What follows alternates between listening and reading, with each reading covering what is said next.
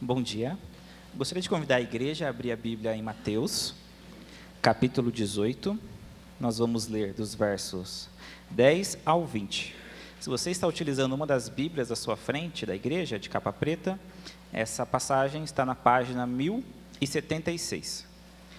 Mateus, capítulo 18, do verso 10 ao 20.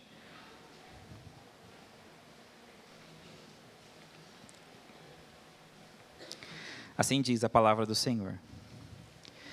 Fiquem atentos para não desprezarem nenhum desses pequeninos, porque eu afirmo a vocês que os anjos deles, lá nos céus, veem incessantemente a face de meu Pai celeste. Porque o Filho do Homem veio salvar o que estava perdido. O que vocês acham? Se um homem tiver cem ovelhas e uma delas se desgarrar, não deixará ele nos montes as noventa e nove, indo procurar a que se desgarrou? E, se consegue encontrá-la, em verdade lhes digo que ficará mais alegre por causa desta do que pelas noventa e nove que não se desgarraram. Assim, não é vontade do Pai de vocês, que está nos céus, que se perca um só destes pequeninos. Se o seu irmão pecar contra você, vá e repreenda-o em particular. Se ele ouvir, você ganhou o seu irmão. Mas, se não ouvir, leve ainda com você uma ou duas pessoas, para que, pelo depoimento de duas ou três testemunhas, toda a questão seja decidida. E, se ele se recusar a ouvir essas pessoas, exponha o assunto à igreja. E, se ele se recusar a ouvir também a igreja, considere-o como gentil e publicano. Em verdade lhes digo que tudo o que ligarem na terra terá sido ligado nos céus, e tudo o que desligarem na terra terá sido desligado nos céus. Em verdade também lhes digo que, se dois de vocês sobre a terra concordarem a respeito de qualquer coisa que vierem a pedir, isso lhes será concedido por meu Pai, que está nos céus. Porque onde estiverem dois ou três reunidos em meu nome, ali estou no meio deles.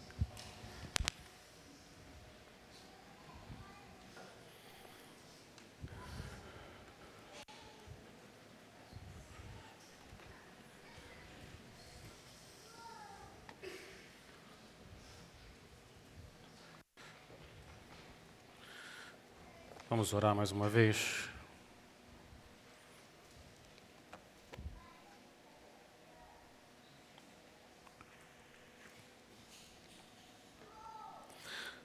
Senhor, como teu povo, em nome de Cristo, a gente mais uma vez se aproxima do trono da graça.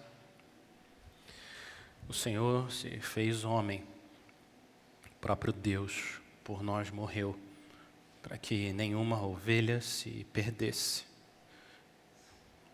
Senhor, essa manhã a gente pede que o Espírito Santo dê olhos para ver e ouvidos para ouvir, um coração para entender a voz do bom pastor nos chamando para perto dele.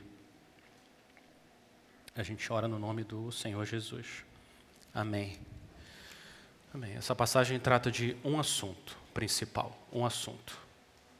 O amor disciplinador de Deus. Ou se você preferir, a disciplina amorosa de Deus. O amor de Deus é um amor do tipo disciplinador. E a disciplina que Deus exerce aos seus filhos é uma disciplina do tipo amorosa. Mas parece difícil para a gente juntar disciplina com amor. Parece que disciplina e amor são inimigos. Mas que o Senhor Jesus vai mostrar nesse texto é que não só disciplina e amor podem estar juntos às vezes, mas disciplina e amor precisam sempre andar juntos, eles estão grudados, eles andam sempre de mãos dadas. Mas o contexto em que o Senhor Jesus lida com a disciplina ou com a repreensão não é o mundo. O Senhor Jesus não está dando dicas genéricas de como lidar com os pecados no mundo. Ele é mais específico. Ele está falando do contexto da igreja, dentro da igreja. Ele nos ensina como lidar com as ovelhas dele. Eu, eu sei que esse não é um assunto fácil. Às vezes nós precisamos ter conversas difíceis. Às vezes nós precisamos dizer coisas difíceis e ouvir coisas difíceis. E essas conversas não são divertidas. Quem que gosta de repreender e confrontar uma outra pessoa? Quem que tem prazer em ser repreendido? São conversas muitas vezes difíceis. Mas se a gente quer amar como Deus nos ama, e como Deus ama o seu povo, a gente precisa aprender como a gente lida com as ovelhas que estão se desgarrando dele, do próprio Senhor. Então, o que Jesus faz é começar com a motivação para a disciplina, para a correção. Depois da motivação, nos primeiros versos, ele passa a descrever o processo. Qual é o método que a gente deve seguir dentro da igreja para chamar as ovelhas de volta para o Senhor Jesus? E ele termina com a autoridade, com que autoridade a igreja pode exercer a correção ou a disciplina. O primeiro, a motivação. Jesus dá três motivos para a nossa igreja ir atrás daqueles que estão se afastando dele. Primeiro, versículo 10, primeiro motivo é que eles viverão para sempre diante de Deus. Versículo 10: Fiquem atentos para não desprezarem nenhum destes pequeninos, porque eu afirmo a vocês que os anjos deles, lá nos céus, veem incessantemente a face de meu Pai. Os anjos são como diáconos celestiais enviados para servir o povo de Deus, ministros. O autor de Hebreus, Hebreus 1, 14, ele diz que não são todos eles, os anjos, espíritos ministradores enviados a serviço a favor dos santos, daqueles que iam herdar a salvação?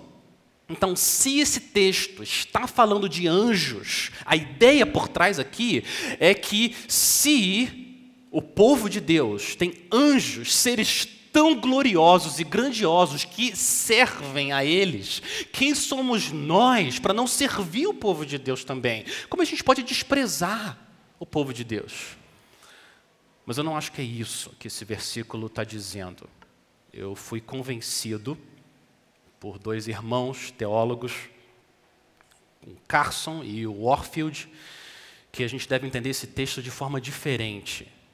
Jesus não está falando de anjos aqui. A gente poderia traduzir esse versículo de uma outra maneira. Essa palavra anjo, ela significa também espírito em algumas passagens. Então o texto seria, versículo 10. Na segunda parte fala, porque eu afirmo a vocês que os espíritos deles, lá nos céus, veem incessantemente a face de meu Pai celeste. Sou estranho Jesus falar de anjos nesse ponto da passagem. O que parece mais provável é que Jesus está falando do futuro glorioso. Mais glorioso do que ter anjos servindo o seu povo aqui, anjos invisíveis servindo, mais glorioso ainda é o futuro deles. Eles vão estar para sempre diante da glória de Deus, do meu Pai. Por que, que Jesus está dando essa exortação? Porque muitas vezes nós, quando nós vemos um irmão em pecado, por causa do nosso coração também imperfeito, uma tentação nossa é a gente desprezar, ou ver aquele irmão com menos honra, como é a nossa tentação quando a gente vê alguém na rua, sujo, mal vestido.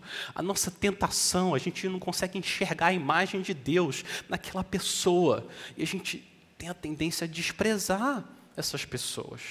Mas Jesus está dizendo: não, não despreze os meus pequeninos. Eu comprei com o meu sangue o futuro glorioso deles. Eles vão estar para sempre, por toda a eternidade, diante do meu Pai, vendo a glória dele. Olha quanta honra. Não desprezem os pequeninos, mesmo quando eles estão afundados no pecado. Não desprezem. Vão até eles, tragam eles de volta. Não façam isso.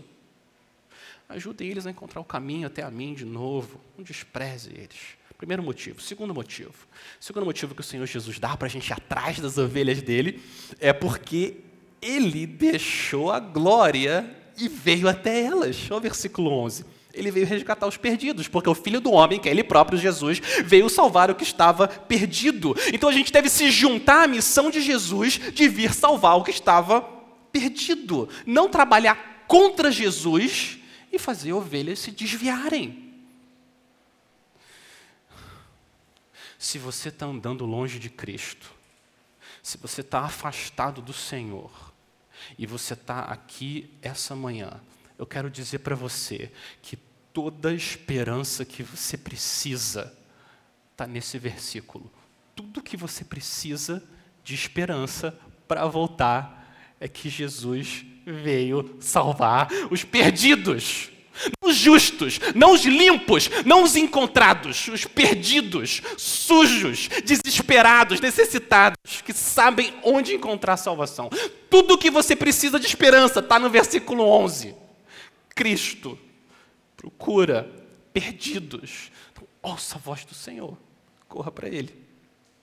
Se o seu pecado está esmagando você, se a culpa esmaga o seu coração, olhe para aquele que foi esmagado no lugar de pecadores. E ele perdoa e traz você de volta. Sempre que a gente vai a Deus em oração, como o profeta Isaías foi, ai de mim, estou perdido. Quando a gente vê a glória do Senhor, a gente olha para o nosso coração, ai de mim, estou perdido. O que acontece? É o que aconteceu com o profeta. O Senhor envia não um serafim com uma brasa viva, mas o próprio anjo do Senhor, Cristo, com o sangue dele, para nos purificar. E a gente ouve o que o profeta ouviu: seus pecados estão perdoados, sua iniquidade foi tirada. Segundo motivo, Jesus veio salvar os perdidos, então a gente vai atrás dos perdidos. Terceiro motivo, versículo 12, é que resgatar ovelhas perdidas dá alegria ao Senhor, alegria a Deus. Versículo 12 que vocês acham se um homem tiver cem ovelhas e uma delas se desgarrar? Não deixará ele nos montes as 99, indo procurar a que se desgarrou? Claro que sim. E se consegue encontrá-la, em verdade lhes digo que ficará mais alegre por causa desta do que pelas 99 que não se desgarraram. Conclusão: assim não é da vontade do Pai de vocês que está nos céus que se perca um só desses pequeninos. Deixa eu, pouca gente aqui criou ovelha nessa vida. Deixa eu traduzir uma ilustração. Sem filhos é muito filho para você ter, não dá tempo. Mas imagina que você tem dez, dez filhos e vocês estão no mercado. Dez filhos, vocês estão no mercado e o mais novo, menorzinho, se perde. O que, que você vai fazer? Eu vou dizer o que você vai fazer. Você vai olhar para o rosto nos olhos do mais velho e você vai dizer: vocês, vocês nove, vocês fiquem aqui. Não vão em nenhum lugar, fiquem aqui. Eu vou lá pegar os irmãos de vocês. Não saiam. Quando eu puder, eu volto. Não era isso que você faria? Você iria até a Nova Zelândia se precisasse, para pegar o menor e voltar. É assim que o Senhor age com a gente, com as suas ovelhas que se perdem. Se Jesus ama tanto suas ovelhas que deixa 99 para ir até a que se perdeu. E se ele se alegra tanto, ele se alegra tanto quando ele encontra essa ovelha e traz ela de volta. E se é da vontade dele, a vontade santa, que nenhuma se perca, como que a gente, ovelhas que foram encontradas, podemos desprezar as outras ovelhas? Você está representando o bom pastor quando você vai atrás daqueles que estão se afastando. Quando você manda uma mensagem e fala: Meu irmão, minha irmã, aonde você está? Eu sinto sua falta. Ou você chama alguém para almoçar. A gente pode almoçar essa semana. Eu quero saber como você está. Eu amo você. Está acontecendo alguma coisa. Você está sendo o cajado amoroso do bom pastor, colocando em volta do pescoço da ovelha e com amor, de forma gentil, trazendo ela para um lugar seguro, Cristo. Não foi o que o Senhor fez com cada um de nós? Não foi o que ele fez? Isaías 53, 6. Todos nós andávamos desgarrados como ovelhas. Não alguns de nós, não muitos. Todos nós, todos nós andávamos desgarrados como ovelhas. Cada um se desviava pelo seu próprio caminho. Nossa, essa é a nossa história. Nossa história. Cada um se desviava pelo seu próprio caminho. O que, que o Senhor fez? Ele fez cair sobre ele, Cristo, a iniquidade de todos nós. Nós andávamos desgarrados. Nós nos desviávamos. O Senhor veio correndo até nós. Então a gente deve ter essa compaixão e esse amor com os que se perdem. Então a motivação para correção e para repreensão o amor. Não faz sentido a gente tentar corrigir alguém com um coração orgulhoso ou irado, porque a gente também estava perdido. É nossa história. Se não fosse pela graça de Deus, a gente ia se perder de novo.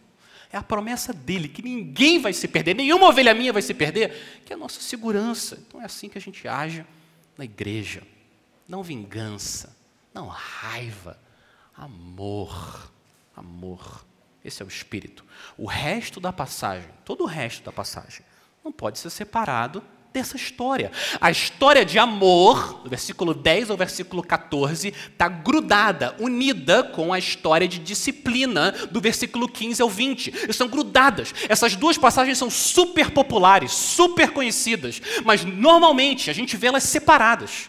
Tem o amor de Deus que vai até as ovelhas e tem a disciplina. Não, o amor de Deus é um amor que disciplina, e a disciplina de Deus é uma disciplina amorosa. Essas coisas precisam andar juntas. Então, depois de falar da motivação para a disciplina, agora o Senhor Jesus dá um método. Olha o processo. Como que na prática esse deixar 99 desce do monte e vai até que está se perdendo, como que se manifesta esse processo na prática? A ovelha desgarrada agora, nessa segunda parte, é o irmão em pecado.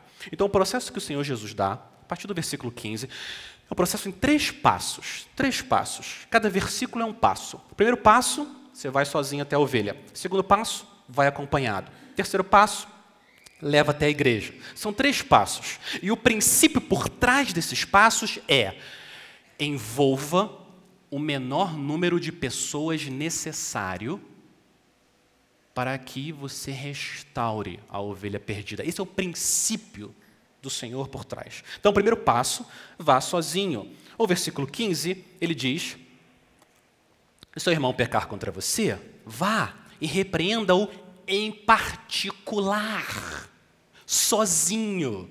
Se ele ouvir, você ganhou seu irmão. Infelizmente, infelizmente, muitas vezes na igreja, esse passo é pulado. A gente pula esse passo e a gente espalha notícias sobre ovelhas que, hum, eu acho que está se desgarrando, hein? Antes de falar com a própria ovelha. Quanta divisão seria evitada, quanto sofrimento seria evitado dentro da igreja, se a gente ouvisse a voz do bom pastor aqui e não pulasse esse passo. A gente vai até o nosso irmão, ele em particular sozinho. A pessoa que pecou deve ser a primeira da lista, não a décima a saber. Esse é o primeiro passo. Agora, é o que Jesus fala. Se a pessoa ouve você, ela se arrepende, ela pede perdão, processo encerrado, final feliz, pecador perdoado. Cristo pagou, pecado enterrado a sete palmos debaixo do solo. Eu amo você, você me ama, vamos juntos para o alvo. Vamos, ovelha, vamos. Acabou. Processo encerrado. Acabou. Acabou. Fim. Mas antes do segundo passo, eu, eu, eu preciso, eu quero lidar com uma pergunta importante aqui. Que tipo de pecado Jesus está se referindo? Que tipo de pecado? Obrigado pela pergunta. É importante. É qualquer pecado? Ou é um pecado específico? Eu estou conversando com o irmão na igreja, ele está olhando para mim, daqui a pouco ele tira o olho, olha um pouco no celular e volta. E, opa, opa, não foi amoroso comigo. O amor não se conduz de forma inconveniente. Foi inconveniente. Disciplina no irmão, disciplina. Ou alguém estacionou não da maneira correta, ocupou um pouco mais de uma vaga. É orgulho. Eu sei que está no coração do irmão. Orgulho. Vamos disciplinar.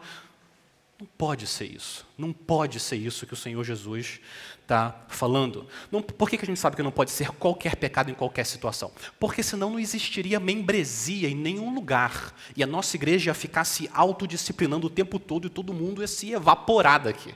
Não pode ser isso, porque a gente peca o tempo todo uns contra os outros, a gente perdoa o tempo todo uns aos outros. Não pode ser esse pecado essa abordagem que Jesus está falando. Se dissermos que não cometemos pecado, Fazemos de Deus um mentiroso. Sua palavra não está em nós. Todos nós temos muito, muito pecado. O que Jesus está falando aqui não é nos dando uma lista uma lista, pecados permitidos e pecados proibidos. Não é isso. Tem pecados que são muito sérios, a pessoa comete aquele pecado, está fora, imediatamente fora. Mas esses pecados aqui, tudo bem ficar cometendo, tudo bem. Adultério, não. Mas ficar mentindo e maledicência, isso tudo bem. Não é isso que Jesus está dizendo. Não é isso. Jesus está descrevendo uma pessoa que é caracterizada pelo pecado sem arrependimento. Ele está falando de um irmão, uma ovelha, que se afasta do Senhor de uma maneira que nos deixa inseguros, se ela realmente experimentou a conversão e se ela conhece o Senhor. É disso que Jesus está falando, usando a história que ele acabou de contar. Jesus está descrevendo uma ovelha que se afastou do rebanho, se afastou do bom pastor e está indo em outra direção, indo em direção ao mundo. É isso que Jesus está dizendo. Um, um, um, pastor e escritor cristão, Jonathan Lehman, ele resume esse tipo de pecado que Jesus está falando em três categorias. Três categorias. Primeiro, tem que ser um pecado visível. Precisa ser algo que nós, a igreja, nós consigamos ver com os olhos e ouvir com os ouvidos. Não desconfiar da fé de um irmão que pode estar sendo orgulhoso, ou ele pode estar sendo ganancioso no coração. Não é isso. Nós não temos raio-x para enxergar dentro do coração do Senhor. O pecado tem que ser visível e o pecado tem que ser sério. Tem que ser um pecado sério. Porque a gente peca o tempo todo uns contra os outros. E o amor cobre multidão de pecados. Então a gente precisa ter espaço no nosso coração. Quando alguém peca contra a gente, a gente pega aquele pecado e a gente joga na lixeira do esquecimento. Deixa para lá. Pecou, eu também peco ser pecado sério, não qualquer pecado que acontece contra a gente. Deus não disciplina a gente de forma severa o tempo todo qualquer pecado que a gente comete, então a gente não consegue nem andar, certo? E terceiro, o pecado tem que ser visível, sério e, muito importante, não arrependido. Essa é a categoria que torna um pecado digno de disciplina. O pecado precisa ser não arrependido. Uma pessoa que não se arrepende do pecado, vive no pecado, ela demonstra com a vida dela que ela está amando mais o pecado do que amando o Senhor Jesus. E essa não é uma característica daqueles que foram transformados em ovelhas. Os convertidos não abraçam o pecado. Os convertidos mortificam o pecado pelo Espírito. E nessa conversa difícil, que às vezes a gente precisa ter, às vezes a gente está do lado de quem precisa repreender a pessoa. E às vezes a gente está do outro lado. A gente está do lado daqueles que precisam ser repreendidos, confrontados. Eu tenho duas palavras para cada grupo, que nós todos, cada hora a gente está num grupo diferente. Primeiro, se você precisa repreender alguém. Eu quero lembrar o que Jesus acabou de dizer. A motivação do seu coração em ir até o irmão é o amor. Gálatas 6:1. Irmão, se alguém for surpreendido em alguma falta, vocês que são espirituais, restaurem essa pessoa com espírito de brandura. Brandura, não orgulho, não raiva, brandura, gentileza, amor.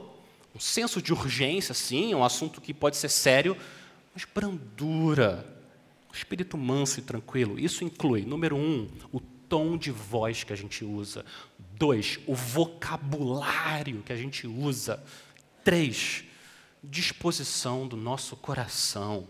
Levítico 19, 17. Não guarde ódio no coração contra o seu próximo, mas repreenda-o e não incorra em pecado por causa dele. Ou seja, se você vai repreender um irmão por causa do pecado, não o repreenda pecando contra ele. Faz sentido. Difícil. É difícil. Ouvir alguém me corrigindo é difícil. Tentação da carne é ignorar. É difícil ouvir alguém repreendendo você. Mas sabe o que é mais difícil? Repreender alguém em amor. Repreender alguém em humildade. É mais difícil do que ouvir uma repreensão com humildade. Segundo lugar, quando a gente está do outro lado da conversa, quando a gente é repreendido. Povo de Deus, é tolice a gente ignorar o que a pessoa está falando. É, É, to, é tolice. A gente está se ferindo a si próprio, se a gente não ouve, não considera, nem considera, nem ora, nem vai diante do Senhor. Senhor, é verdade, me ajuda a discernir o meu coração, o som do meu coração. Eu sei que o meu pecado me cega, eu sei disso. Me ajuda a discernir. É tolice, não é sábio. A repreensão é como aquele remédio amargo no copo, que no finalzinho tem o açúcar que o pai colocou. Se você bebe o remédio amargo e chega até o fim, o fim é doce. O fim da repreensão é doce, dá fruto. Hebreus 12, 11. Na verdade, toda disciplina, ao ser aplicada, não parece ser motivo de alegria, mas de tristeza. Porém, mais tarde, produz fruto pacífico aos que têm sido por ela exercitados fruto de justiça.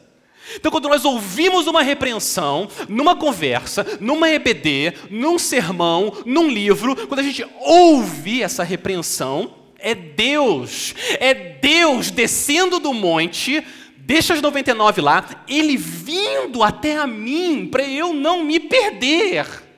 É Deus falando comigo, para, para, é para cá, é para esse caminho, meu filho está para lá, não para cá, para lá. É amor de Deus, é a graça de Deus, o amor de Deus que não me entrega a mim mesmo. Porque o que Ele está fazendo com o mundo? Deus está julgando o mundo, e parte do julgamento de Deus é entregar o mundo a eles próprios, os desejos deles. Mas Deus não está fazendo isso comigo. Ele enviou o profeta Natan para vir até a mim e falar: Você é o homem. Isso é amor. Isso é amor.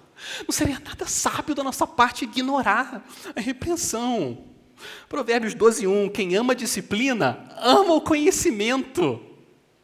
Mas o que odeia a repreensão é tolo. Quem ama a disciplina, ama o conhecimento. Odiar a repreensão é coisa de gente tola.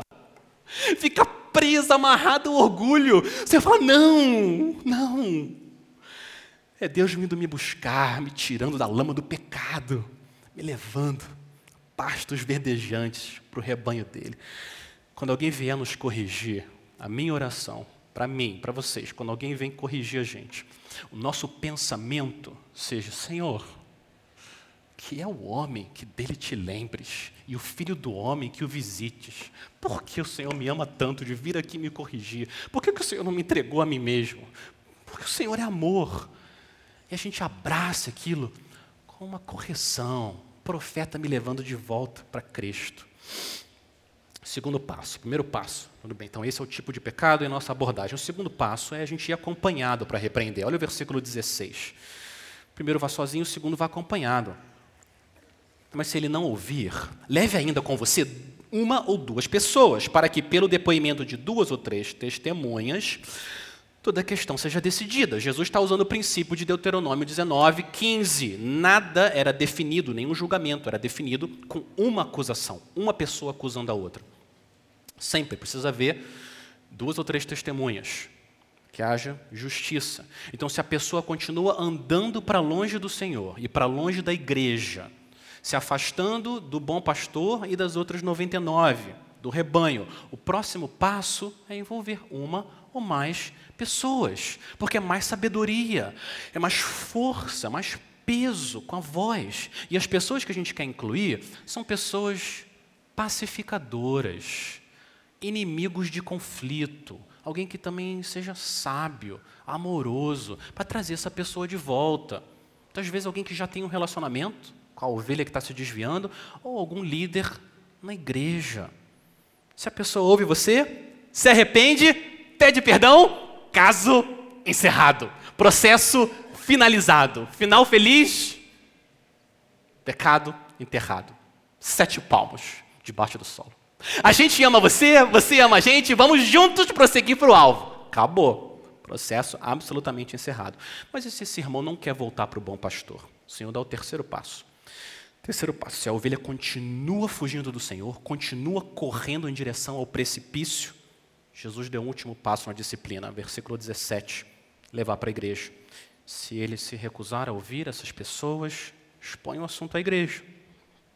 Se ele se recusar a ouvir também a igreja, considere-o como gentio e publicano. Esse é o último passo e a maior penalidade que existe dentro da igreja. O caso da ovelha, trazido geralmente numa assembleia de membros, um pastor explica na assembleia o que foi feito. Até então, a gente ora por semanas, meses, a gente continua indo até a ovelha desgarrada. Por favor, para! Para! Volta para cá! A gente ora para Deus dar lágrimas, para a gente chorar por causa desse perdido. A gente ama você. Para! Volta! O Senhor Jesus está ali. Ele ama ovelhas. Ele veio buscar o perdido. Vem, vem, volta. E a gente ora, implora. E se a ovelha não ouve um irmão confrontando, passo um. Não ouve dois, três confrontando, passo dois. Não ouve a igreja orando e confrontando, passo três. Versículo 17, o Senhor fala para a gente não considerar essa ovelha como ovelha. Essa ovelha não é ovelha. Se ele se recusar a ouvir também a igreja, considere-o como gentio, publicano, como se o povo de Deus né, fosse Israel e é um gentio, um publicano, alguém fora do povo de Deus. É como se todos os cristãos tivessem uma pulseira, como você usou no acampamento para identificar o seu sua equipe, ou se, quando você vai num hotel, uma conferência, uma pulseira escrito propriedade do Senhor Jesus. Mas a pessoa vive de uma forma que mostra que ela não está sendo propriedade do Senhor, não se submete a Ele como Senhor, não obedece a palavra. O Senhor fala para a igreja pegar a tesoura e cortar essa pulseira. Você não pode mais usar essa pulseira, não pode representar o Senhor no mundo. Ou, mudando a ilustração, o Lima usa, você, a, a igreja, que é a embaixada de Cristo na terra, a igreja precisa pegar o passaporte de cidadão celestial trazer, tirar dela. Ela não pode usar um passaporte cidadão celestial, ela não está andando como aqueles que realmente foram comprados pelo sangue do Senhor. Quando a igreja exclui, deixa eu esclarecer uma coisa também importante. Quando a igreja exclui alguém da sua membresia por disciplina, o que nós não estamos dizendo é essa pessoa com certeza está indo para o inferno. A gente não está dizendo isso e a gente não está declarando isso sobre a pessoa. Só Deus consegue determinar isso com certeza. Não é isso que a igreja está fazendo. O que a igreja está fazendo, quando ela retira a membresia de alguém, é falar. Você professa ser uma ovelha do Senhor. A maneira como você está vivendo não é compatível com a descrição que o Senhor dá na palavra dele sobre um discípulo. Não está batendo. Você está abraçando o pecado e não abraçando Cristo. Você não pode mais representar o nosso Senhor no mundo. A gente não confirma mais a sua profissão de fé. E poucas coisas são tão tristes e tão difíceis quanto esse passo na disciplina. Tem muitas alegrias de andar com o Senhor, muitas alegrias de estar com a igreja, mas esse é um passo triste, difícil. Aqueles que demonstram que amam mais o pecado do que o Cristo que foi crucificado pelos pecados. E essa é a bênção de estar na igreja. Porque o pecado tem um cheiro ruim, mas muitas vezes a gente, não, a gente para de perceber, a gente perde a sensibilidade para o nosso próprio pecado, nosso cheiro ruim.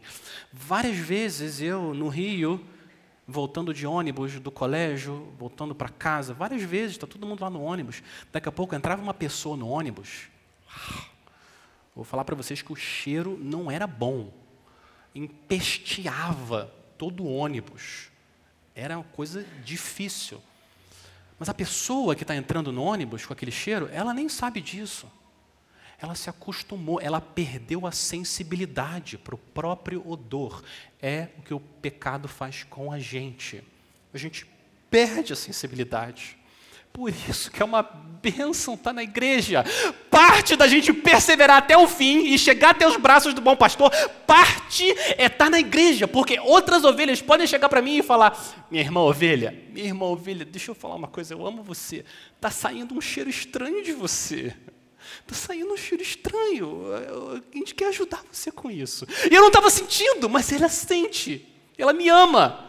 E ela dá o passo difícil. É difícil falar que alguém não está cheirando bem. É desconfortável. Mas ela me ama tanto, me ama tanto, que ela vem até a mim e se arrisca e fala assim. Mesmo ela não sabe o que eu vou fazer, não sabe se eu vou morder, se eu vou dar uma chifrada, mas ela me ama, ela me ama, ela vem até a mim e fala: Não, eu vou arriscar. O amor não se alegra com a injustiça, mas se alegra com a verdade. O que Jesus não quer que a gente faça, povo de Deus, o que Jesus não quer que a gente faça, é a gente vê alguma ovelha indo em direção ao penhasco, devagar ou correndo, mas indo em direção ao penhasco, e a gente fique quieto. Não, não, não, vamos deixar para lá, porque a conversa vai ser difícil. Jesus não quer que a gente faça isso. Se a gente está na cozinha e a gente vê alguém se confundindo, achando que pegou uma garrafa de refrigerante e pegou cândida, e a pessoa está levando a garrafa de cândida para a boca, o que, que você faz? Não, para! Para! Não! Você se joga se precisar. Pega a garrafa o que precisar, você vai fazer, porque você ama aquela pessoa que não está percebendo o que ela está fazendo. Ou está percebendo, mas quer ir por um caminho que ela acha que vai terminar bem. Não. É amor alertar as pessoas. É amor. Amor pela própria pessoa e amor por Cristo.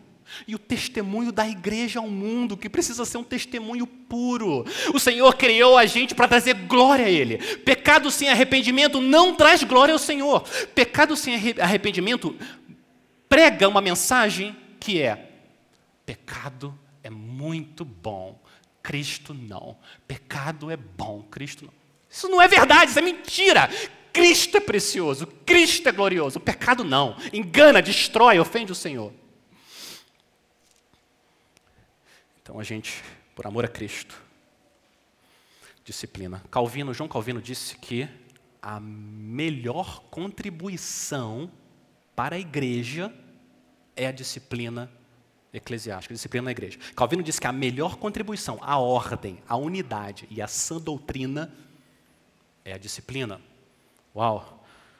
Vocês ouviram falar de um programa que a Polícia Militar criou? Vizinhança Solidária. Você entra numa comunidade assim, vizinhança solidária, tem uma placa na parede. Qual é a ideia da vizinhança solidária? Os vizinhos estão todos solidários, enxergando se tem alguém suspeito, alguém tentando entrar, alguém que eu nunca vi quer entrar na casa da dona Carlotina, alguém quer invadir a casa da dona Ilza, e os vizinhos estão olhando, e se a gente percebe alguém se infiltrando assim, a gente avisa, pede ajuda. O programa de vizinhança solidária do Senhor dos Exércitos, Exércitos Celestiais, nosso Deus, o programa dele é a disciplina. É a igreja dizendo: tem pecado se infiltrando, tem pecado se infiltrando, vai tirar nossa paz, vai tirar nossa segurança. Vamos pedir ajuda, vamos tirar ele daqui, a proteger as ovelhas do Senhor. Mas não parece que a igreja tem poder demais? Olha o versículo 17, olha o que o Senhor Jesus fala no final. Considere-o como gentio publicano. Não é poder demais para pecadores declararem que alguém é gentio? Soa muito poder. Parece. Quem somos nós para fazer uma afirmação dessa? Parece que é muito poder. Com que autoridade? A IBJM pode fazer isso. Com que autoridade? Autoridade de Deus. Ao final do, do, do capítulo, no, no, capítulo 16, o Senhor Jesus tinha dado a Pedro, tinha dado a Pedro as chaves do reino, falou para o Pedro que você ligar na terra terá sido ligado no, nos céus, o que você desligar na terra terá sido desligado nos céus. E agora Jesus expande essa promessa para toda a igreja. Olha o versículo 18. Ele fala: Em verdade lhes digo que tudo que ligarem na terra, tudo terá sido ligado, já terá sido ligado nos céus. E tudo que vocês desligarem na terra, terá sido, já terá sido desligado nos céus. Então, o que vocês ligarem e o que vocês desligarem, o que vocês perdoarem e o que vocês disciplinarem, o que vocês fizerem, sou eu fazendo através de vocês. Então, é uma manifestação dos céus na terra. Olha o versículo 19. Por quê? Em verdade, também lhes digo que se dois de vocês sobre a terra concordarem a respeito de qualquer coisa que vierem a pedir, isso lhes será concedido por meu Pai, que está nos céus. Por quê? Por quê, Senhor? Porque onde estiverem dois ou três reunidos em meu nome, ali o Deus homem, Cristo só pode falar isso porque Ele é Deus. Ali estou no meio deles. Eu sei que essa passagem muitas vezes é usada para encorajar os gatos pingados na reunião de oração. Ô, oh, meu irmão amado, meu irmão amado, onde tem dois ou três reunidos, no nome do Senhor, o Senhor está no nosso meio, vamos lá. Mas o contexto dessa passagem é a disciplina. O contexto é: eu estou dando autoridade a vocês tomarem essa decisão, quando, de acordo com a minha palavra, aquela ovelha não está se comportando como ovelha, é a presença dele. Mas eu digo para vocês que seria um erro enorme restringir essa promessa só aos casos de disciplina. Sim, esse é o contexto, mas seria um erro, eu entendo, erro. Restringir essa promessa só aos contextos de uma assembleia tomando decisão por disciplina. Sabe onde que está Jesus agora nesse momento? Aqui. Jesus está agora aqui na IBJM espiritualmente presente. Porque o povo dele está reunido aqui. Dois, três, vinte, trinta, duzentos, trezentos, não importa. Ele está porque ele ama o povo dele. Ele é o pastor e nós somos as ovelhas. Que autoridade que a igreja tem de buscar o desgarrado? autoridade de Cristo, Supremo Pastor. Que autoridade a igreja tem para falar?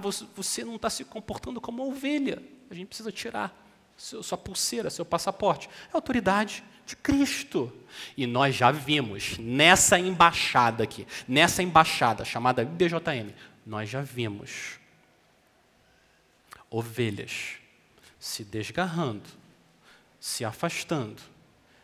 E a igreja falando: não, volta, volta, volta. Cristo. E as ovelhas voltaram. Que coisa linda! É a graça, o perdão de Deus sendo manifestado. Ovelhas voltando. Às vezes, elas voltam correndo. Pula no braço de Cristo. Rápido. Correndo. Às vezes, elas voltam mancando. Mas elas voltam, elas mudam de direção. Existe uma mudança mudança de direção. Elas ouvem o Senhor falando: volta, volta, vem aqui perto, vem. Elas correm sorrindo para o Senhor Jesus. Mas nós já vimos também ovelhas se perdendo. A gente implorou, chorou, orou, oh, para, vem, vem, vem. E as ovelhas ficaram surdas à voz do bom pastor. Pelo menos por enquanto, elas não, não ouvem, não estão ouvindo o Senhor chamando. A gente continua orando, continua exortando. Eu quero terminar, quero terminar nosso tempo nessa passagem difícil, difícil. Quero terminar com duas palavras de uma, uma, uma exortação e um encorajamento. Uma exortação e um encorajamento. Minha primeira palavra de exortação amorosa, pastoral, para você que veio aqui essa manhã não por engano, não por acaso, não existe coincidência, só providência. Você que está aqui me ouvindo e está se desgarrando, você sabe, eu estou me afastando do Senhor, me afastando. Seja por causa de um pecado que eu estou segurando, que eu não quero largar o pecado, ou porque eu estou me afastando do rebanho do Senhor, e não estou vindo fielmente ao culto, ou, porque eu tenho conflito com as pessoas e eu não quero me reconciliar, qualquer pecado que está afastando do Senhor, eu quero implorar com você, implorar, volta. Volta para Cristo, Ele veio salvar o perdido. Eu tenho uma palavra de Deus para você. Hebreus 12, 5. Filho meu, não despreze a correção que vem do Senhor nem desanime quando você é repreendido por Ele, porque o Senhor corrige a quem ama e castiga a todo filho a quem Ele aceita. É amor de Deus, é amor de Deus que você está ouvindo o Senhor falando: volta, volta. Eu morri por pecadores. Bem, eu nunca ouvi falar no bom pastor empurrando uma ovelha arrependida. Nunca ouvi falar. Ela abraça, beija, você é minha, fica aqui. Não sai mais. Não sai mais, fica aqui. Então vem, vem para o Senhor Jesus. E o meu último encorajamento para você que tem perseguido ovelhas desgarradas, com amor, com humildade. Eu quero dizer para você que você está sendo o cajado de amor de Cristo. Você está sendo os pés e as mãos do bom pastor, indo atrás das ovelhas que ele comprou com o sangue dele. Quando você busca uma ovelha perdida, é o próprio Cristo buscando, ele buscando através de você. Quando você busca alguém que está se perdendo, você, povo de Deus, você está sendo o cumprimento de uma profecia, um meio que Deus está usando para cumprir a profecia que a gente ouviu aqui no culto.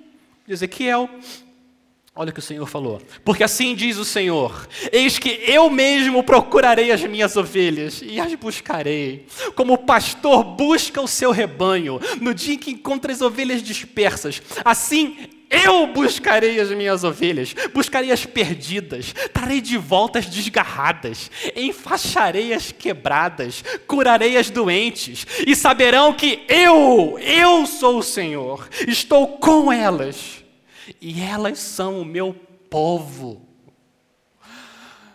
Quando você vai atrás de uma ovelha descarrada, você está cumprindo, através de Cristo, essa profecia. E elas vão ouvir a voz dele, elas vão, as ovelhas sempre ouvem. E haverá um só rebanho e um só pastor. Amém. Vamos orar. Senhor, nosso bom pastor, a gente sabe que nada nos faltará, é o Senhor que nos leva para os pastos verdejantes da tua palavra, é o Senhor que nos traz para as águas de descanso do fardo suave de Cristo. Só o Senhor pode dar descanso à nossa alma, só o Senhor. O pecado só corrói a nossa alma. É o Senhor que nos cura, é o Senhor que nos transforma. É só no Senhor existe prazer verdadeiro, satisfação. Ó oh, Senhor, traz as tuas ovelhas para o teu rebanho. Em nome de Jesus, amém.